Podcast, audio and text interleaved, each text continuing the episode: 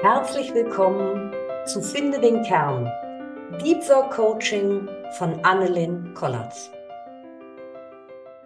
Liebe Annelien, finde den Kern auch im Jahr 2024, das man getrost als Post-Corona bezeichnen kann, oder?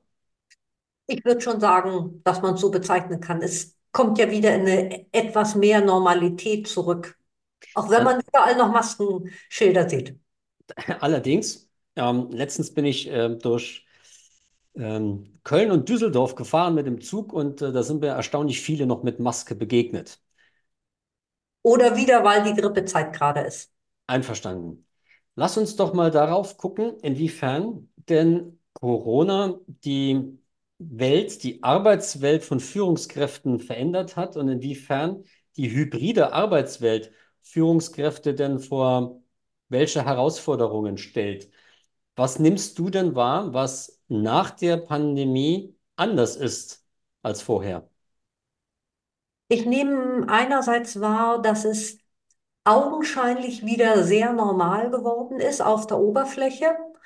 Wirkt vieles wie quasi immer und trotzdem nehme ich unterschwellig quasi subkutan eine Veränderung wahr, eine Brüchigkeit, eine, vielleicht kann ich es auch eine Vulnerabilität oder Verletzlichkeit quasi fast nennen, dass dem System der Stabilität, so wie wir es früher als normal empfunden haben, dass es eine Weihnachtsfeier gibt, dass sich da 100 Leute treffen, dass man ohne Angst äh, auf eine Weihnachtsfeier geht als Beispiel oder auf Firmenfeste, auf Betriebsversammlungen, dass diese Sicherheit, diese Normalität nicht mehr da ist, sondern da diese was ich jetzt Brüchigkeit oder Ängstlichkeit äh, beschreiben würde, die nehme ich so auf der zweiten Tonspur war. Mhm.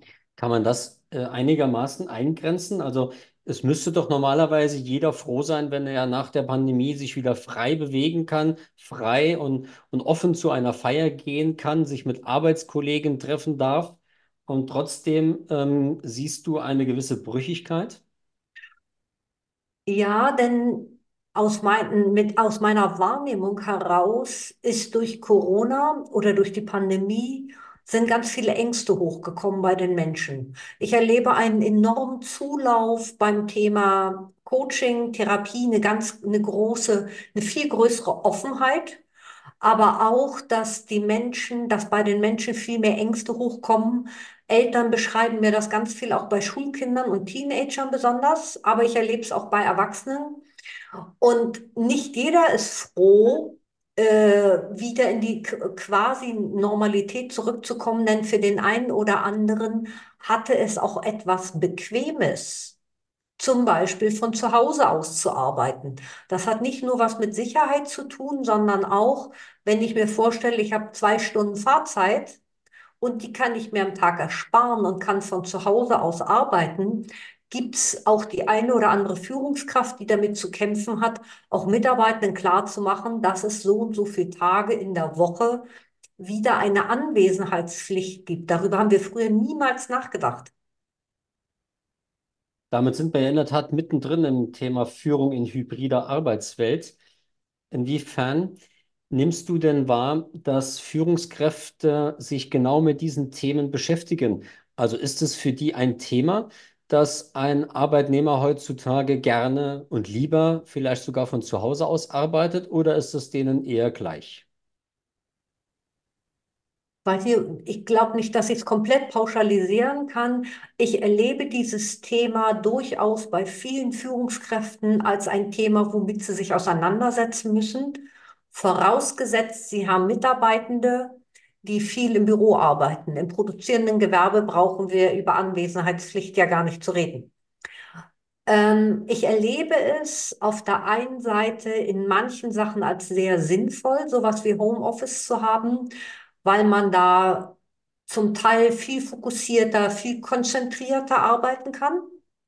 Man ist weniger abgelenkt und gleichzeitig braucht es aber die Teamprozesse, um auch zum Beispiel in den Austausch zu kommen, in Kreativprozesse, um sich zu sehen und ich sage jetzt mal platt, auch um sich zu fühlen. Denn wir beide erleben uns jetzt auch online. Und es ist ein Unterschied, ob wir beide in einem Raum wären und ich dich wahrnehmen würde, ich dich spüren würde, wenn ich das so formulieren darf, oder eben nicht. Jetzt sehe ich dein Gesicht zweidimensional und da geht vieles weg und nicht jeder arbeitet ja quasi dann auch per Video. Ich höre zum Beispiel von Führungskräften auch häufig das Thema, dass sich Mitarbeitende in Gruppenbesprechungen, in Teambesprechungen, die online sind, gar nicht mit Kamera zuschalten. Das heißt, es kann für eine Führungskraft sein, dass die eine Besprechung hat und vielleicht nur drei Leute die Kamera anhaben oder gar keiner. Und ich glaube, das kennt jeder. Man fühlt sich wie, man erzählt etwas einer schwarzen Wand und diese Herausforderung, wenn ein Unternehmen keine klaren Prämissen hat, was quasi notwendig ist, sondern die Führungskraft die Freiheit hat der Entscheidung, muss sie sich mit den Mitarbeitenden auseinandersetzen, mit deren Bedürfnissen, mit deren Wünschen, die durchaus sehr ambivalent sein können. Ich habe aus ähm, deinen Ausführungen jetzt mindestens äh, drei Themen mitgenommen. Das eine ist also eine Besprechung, ohne dass ich den anderen sehe, ist für mich ja in der Tat äh, unvorstellbar. Mhm. Ähm, zum anderen ist das Thema ne, sich fühlen. Ähm, da stelle ich mir dann ja auch die Frage, wie fühle ich mich denn als Führungskraft, wenn mein Mitarbeiter mh, hm, ja, anonym bleiben möchte? Und das Dritte ist dann in der Tat das Bedürfnis des Mitarbeiters. Warum ist er überhaupt anonym? Mhm. Können wir vielleicht diese drei Ebenen einmal durchspielen? Also, wo kommt denn ein solches Bedürfnis her, den Kollegen, also eine Führungskraft darf ja auch ein Kollege sein, äh, nicht sehen zu wollen? Ich muss das jetzt ein bisschen konstru also mich in die äh, Rolle reinversetzen, weil ich ein Typus bin, für eine Frau bin, die immer Video selbstverständlich präferiert. Für mich würde das kaum anders in Frage kommen, außer am 1 zu 1 per Telefon, wenn ich mich gut kenne. Das ist auf der einen Seite, wenn ich kein Video anschalte, ich wird die Idee sein, ich bin nicht sichtbar, also ich muss mich nicht zurecht machen. Das ist jetzt mal die äußere Erscheinung. Mhm. Vielleicht brauche ich kein aufgeräumtes Umfeld, obwohl wir ja virtuelle Hintergründe einschalten können. Ich kann in der Zwischenzeit irgendwas anderes machen. Wenn ich dann noch, was in Besprechungen notwendig ist, mich ja lautlos schalte, damit man ne, das nicht, damit das nicht verschallt, dann kann ich in der Zwischenzeit E-Mails machen. Wenn ich jetzt böse wäre, würde ich sagen, man kann sich die Fingernägel lackieren oder irgendwas anderes tun. Äh, ich kann mit Kopfhörern durch die, durch die Wohnung laufen, irgendwas anderes tun und trotzdem vielleicht sogar konzentriert zuhören, wenn ich ein sehr auditiver Typ bin. Ich will jetzt gar nicht nur böse oder äh, negative Sachen unterstellen. Es kann sein, dass äh, die Person gar nicht darüber nachdenkt, was das in der anderen Person auch auslöst. Und wenn ich mich in die Rolle der Führungskraft hineinversetze, dann würde ich das auch ein Stückchen als Zurückweisung vielleicht meiner eigenen Person und als Nicht-Wertschätzung empfinden, wenn die Menschen sich wegschalten. Es kann übrigens auch einfach sein, dass es technische Probleme gibt und das Internet nicht so stark ist. Und dann, also es können ganz viele Hintergründe geben, warum das Menschen tun. Ich würde jeder Führungskraft empfehlen, dass individuell zu hinterfragen und auch einzufordern, wenn ich es brauchen würde, dass ich es gerne anders hätte. Ich habe vor einer Weile einen Vortrag gehalten für eine Universität und das war Hybrid. Und da waren sechs oder sieben Leute Hybrid und drei oder vier haben sich weggeschaltet. Das lag dann, ich habe übrigens nachgefragt, eher an technischen Sachen. Dann konnte ich es annehmen und trotzdem löst es bei mir, wenn ich auf, halt, auf schwarze Bildschirmkacheln schaue, ein ganz mulmiges Gefühl aus, weil ich überhaupt nicht einschätzen kann, wie wirkt etwas. Mir geht ja eine Informationsquelle verloren, nämlich das Visuelle.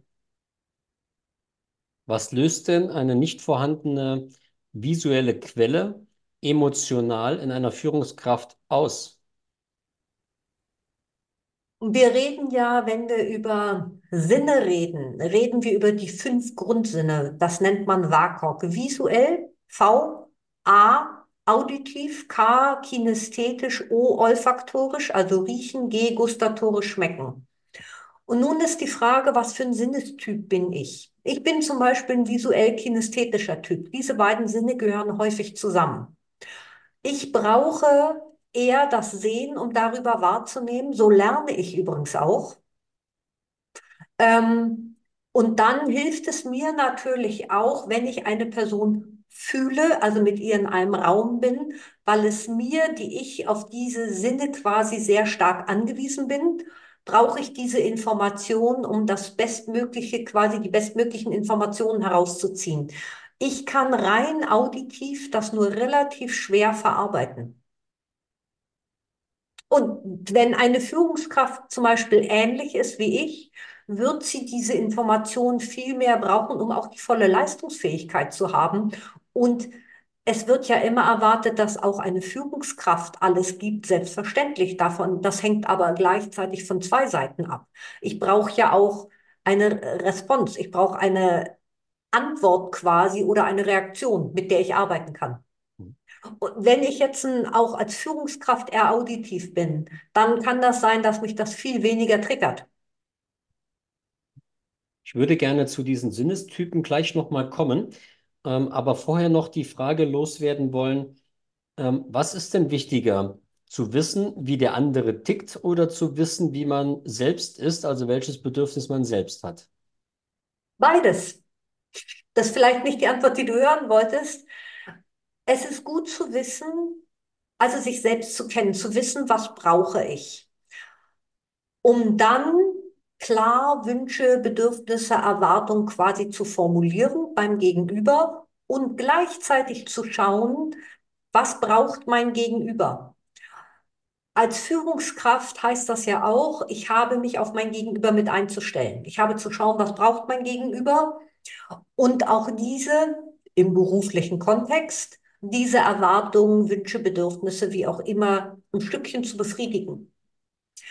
Äh, das passiert unter anderem, wenn ich das weiß, über eine sogenannte komplementäre Beziehungsgestaltung, indem ich meine Beziehungssignale darauf abstelle, verbal, paraverbal, nonverbal, was mein Gegenüber auch braucht. Als Beispiel braucht mein Gegenüber Anerkennung dann könnte eine Anerkennung sein, indem ich dann die Person lobe oder ein Feedback gebe. Es könnte sein, dass ich auf der paraverbalen Ebene sage, sowas wie, mm, mm. also eine, einen, ja, eine verbale Reaktion gebe, ohne dass es ein Wort ist. Und nonverbal kann es sein, dass ich nicke, dass ich Blickkontakt halte. Das ist jetzt nur ein Beispiel. Und ich würde immer von Führungskräften erwarten, wenn sie gut eine Beziehung gestalten will, die ist natürlich nicht unilateral, die ist immer bilateral und es gilt natürlich in beide Richtungen. Aber jetzt reden wir über Führungskräfte, dass eine Führungskraft auch in der Verantwortung ist, ein Stückchen die Motive, Wünsche und Bedürfnisse des Gegenübers, des Kollegen, wie auch immer, zu erkennen und darauf sich im Rahmen des Möglichen einzustellen. Wenn ich aber nicht weiß, was ich brauche, dann kann es passieren, dass ich quasi von Reaktionen meines Gegenübers getriggert bin, weil ich dann nicht erkenne, ah, ich bräuchte jetzt auch ein Signal der Anerkennung, habe ich gerade nicht gekriegt und dann läuft quasi wie ein automatischer, eine automatische Handlung oder eine automatische Interpretation ab, die dann zu einer Emotion führen kann, die nicht immer nur positiv ist. Könnten wir demzufolge dann äh, festhalten, dass Führung in der hybriden Arbeitswelt in der Tat bei jeder Führungskraft selbst beginnt? Ja, das wäre nicht nur in der hybriden Arbeitswelt. Ich finde die hybride Arbeitswelt nur etwas komplexer. Ich würde mal fast sagen, auch vielleicht ein bisschen komplizierter.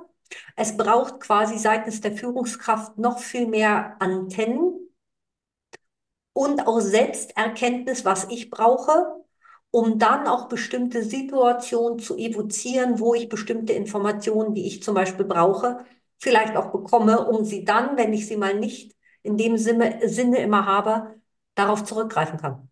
Es gibt wahrscheinlich auf folgende Frage Dutzende äh, Antworten und Beispiele. Ich probiere sie dann dennoch. Wenn ich mich jetzt ähm, in die Lage einer Führungskraft versetze, weiß, ich befinde mich in einer hybriden Arbeitswelt, Mhm. weiß, ich muss mich erst einmal mit mir selbst auseinandersetzen, bevor ich mit den Mitarbeitern klarkommen kann. Wie Mhm. mache ich das denn dann ganz konkret? Ich kann mich hinsetzen, das würde man in jedem Ratgeber finden. und mir mal überlegen, was tut mir gut, was tut mir nicht gut, was sind Situationen, wo es mir gut tut, wenn jemand etwas tut, in welchen Situationen, was tut mir nicht gut, wenn jemand etwas tut. So kann ich quasi über die Selbsterforschung auf die eine oder andere Idee kommen, ohne dass ich das vielleicht abstrakt formulieren kann oder auf einer Metaebene formulieren kann. Das wäre aber der Beginn der Selbsterkenntnis, diese Bereitschaft zu haben.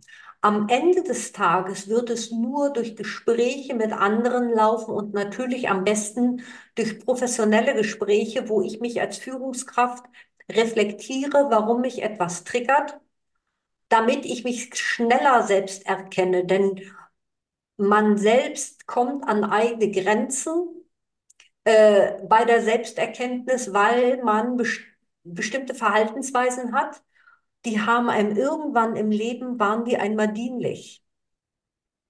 Und darauf zu kommen, dass manche Sachen vielleicht nicht mehr so dienlich sind oder wieso das so ist, die Ursache dafür zu ergründen, ist alleine sehr schwer. Und das weiß ich aus eigener Erfahrung, dass das schwer ist, schwierig ist. Von daher würde ich immer eine professionelle Begleitung punktuell zu diesen Themen empfehlen. Warum braucht es diese externe Sicht auf mich selbst?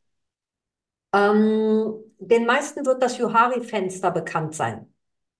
Das ist ein Fenster, das ist ein, ein Modell, ein uraltes zum Selbst- und Fremdbild. Da gibt es sowas, was mir bekannt ist, was anderen bekannt ist von mir oder was nur mir selbst bekannt ist. Da gibt es die sogenannte öffentliche Person, die ist sowohl mir als auch anderen bekannt. Dann gibt es die private Person, die ist nur mir bekannt, den anderen aber nicht. Und dann gibt es einen Teil, der ist anderen von mir bekannt, mir selbst aber nicht. Und das nennt man, nennt man die sogenannten blinden Flecken. Und dafür brauche ich andere. Ich gebe mal vielleicht ein Beispiel. Als ich anfing zu studieren, haben wir Lerngruppen gemacht. Und ich hatte eine Lerngruppe mit fünf oder sechs Leuten und stellte relativ schnell fest, dass ich da viel organisiert habe, strukturiert habe, quasi die Gruppe, ich nenne das jetzt mal, geführt habe. Ich berichtete davon irgendwann völlig überrascht meinen Eltern, dachte, das ist mir völlig neu, dass ich solche Rolle habe. Hat meine Mutter mich angeschaut und sagte, wieso? Das hast du schon im Kindergarten gemacht. Du hast schon allen gesagt, was sie zu tun haben und was nicht. Ist jetzt ein bisschen überspitzt. Mir war das nicht klar. Mein Bild von mir ist, ich bin wie alle anderen und man hört auf mich wie alle anderen. Und das hat mir damals sehr geholfen in der Selbsterkenntnis. Finde ich sehr spannend. Ähm, und ich könnte mir vorstellen, dass jeder Zuhörer jetzt sich selbst ertappt bei einem solchen blinden Fleck. Mir selbst fallen zu mir jetzt auch ein, zwei ein. Und Möchtest du ähm, sie teilen? ja, nein, aber ähm, ich würde gerne in der Tat einen Begriff noch einbauen wollen. Du hast gesagt, das war dir nicht klar. Ich würde gerne ähm, das ergänzen mit, es war mir nicht bewusst. Mhm. Also das Ja, Thema Be des Bewusstseins. äh, ja, äh, das ist der bessere Begriff. Es war mir nicht bewusst. Also wir reden ja viel über den, den Begriff, wir benutzen ihn auch viel Selbstbewusstsein. Dabei ist der Kern, wenn ich das auseinanderschreibe, ich bin mir meiner selbst bewusst mit allen meinen Ecken und Kanten. Das wird heute unter dem Begriff Selbstbewusstsein nicht immer verstanden. So verstehe ich den aber. Und je mehr ich mir bewusst bin, wie ich bin, wie, was ich brauche und wie ich wirke, umso besser kann ich das auch situationsspezifisch modifizieren und einsetzen. Zielgerichtet, um meine Ziele zu erreichen, ohne andere zu verletzen oder ohne Grenzen zu überschreiten. Vielleicht bleiben wir mal bei dieser, sagen wir, Wortfamilie, die mit selbst beginnt. Also Selbsterkenntnis hatten wir eben mit Fremd- und? Selbstbild. Wir hatten jetzt das Selbstbewusstsein. Ich bin mir meiner selbst bewusst. Ähm, dann haben wir noch das Selbstvertrauen. Was steckt denn hinter ich vertraue mir selbst? Ich kenne meine Fähigkeiten. Ich traue mich in bestimmte neue Situationen oder ich weiß, was ich brauche, um mich hineinzutrauen, raus aus der Komfortzone zu gehen. Ich kann mich quasi relativ gut realistisch einschätzen. Und es gibt Menschen, die haben, die haben das zu wenig, die vertrauen sich zu wenig, die sind häufig ängstlich. Mhm. Es gibt natürlich auch Menschen, die überschätzen sich. Auch das ist nicht gut. Es braucht von beiden immer ein gutes Maß, eine gute Balance. Selbsterkenntnis, Selbstbewusstsein, Selbstvertrauen und dann würde ich gerne noch ergänzen, Selbstwertgefühl. Ich könnte noch Selbstwirksamkeit dazu steuern. Also den eigenen Wert. Wir glauben immer, dass wir alle unsere Wertigkeit kennen. Das erlebe ich im Coaching durchaus anders. Ich erlebe häufig auch bei gestandenen Personen, dass die sich des eigenen Wertes und der eigenen Wirksamkeit nicht unbedingt immer klar sind. Und auch hier gilt es in einem gesunden Maße, der es braucht, äh, oder ich nehme ein anderes Beispiel. Viele Freiberufler oder die sich selbstständig machen, höre ich ganz viel das Thema, was darf ich denn nehmen? Das hat auch was mit dem eigenen Wert zu tun. Ich sollte meinen eigenen Wert, der sich in einer Dienstleistung natürlich aus, auch ausdrückt in einem Stundensatz, Tagessatz, ich sollte ihn angemessen machen, nicht überzogen, aber auch nicht zu wenig, weil es dann heißt, ich bin es mir auch nicht wert, dann benutzen andere, dann nutzen andere mich aus, so wäre, oder benutzen andere mich auch. Einverstanden, das zum Selbstwertgefühl. Dann nehmen wir noch gerne den fünften Begriff mit, den du gerade schon mal ins Rennen gebracht hast, nämlich die Selbstwirksamkeit. Dahinter verbirgt sich was? Ich bin mir bewusst, welche Wirkung und was ich bewirken kann.